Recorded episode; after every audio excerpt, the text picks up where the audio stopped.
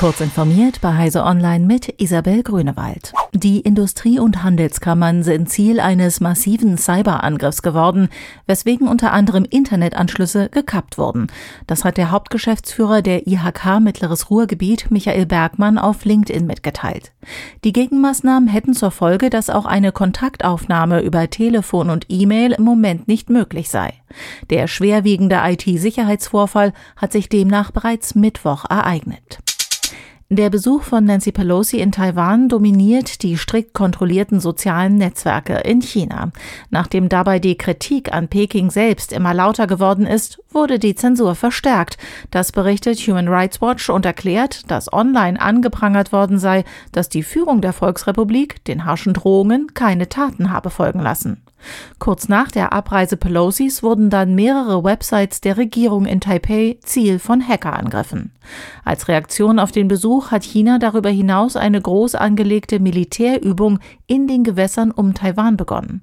Taiwans Verteidigungsministerium ist in höchster Alarmbereitschaft und kritisiert die Übungen als Versuch, die regionale Stabilität zu untergraben. Pelosi war die ranghöchste US-Politikerin, die das Land seit 25 Jahren besucht hat.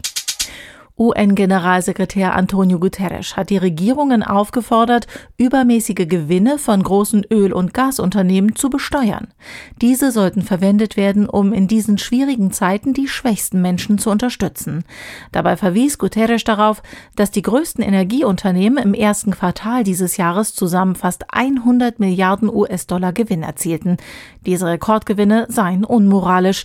Guterres betonte, diese groteske Gier der Energieunternehmen bestrafe die ärmsten und verletzlichsten Menschen, sie zerstöre den Planeten.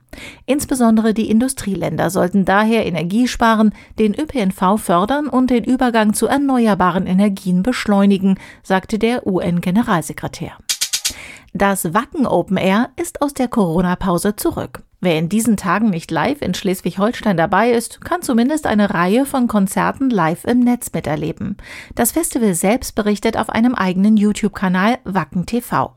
Die Telekom überträgt das größte Heavy-Metal-Festival der Welt in ihrem Streamingdienst Magenta TV und bietet einen kostenlosen Livestream bei Magenta Musik.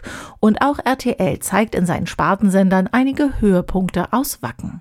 Diese und weitere aktuelle Nachrichten finden Sie ausführlich auf heise.de.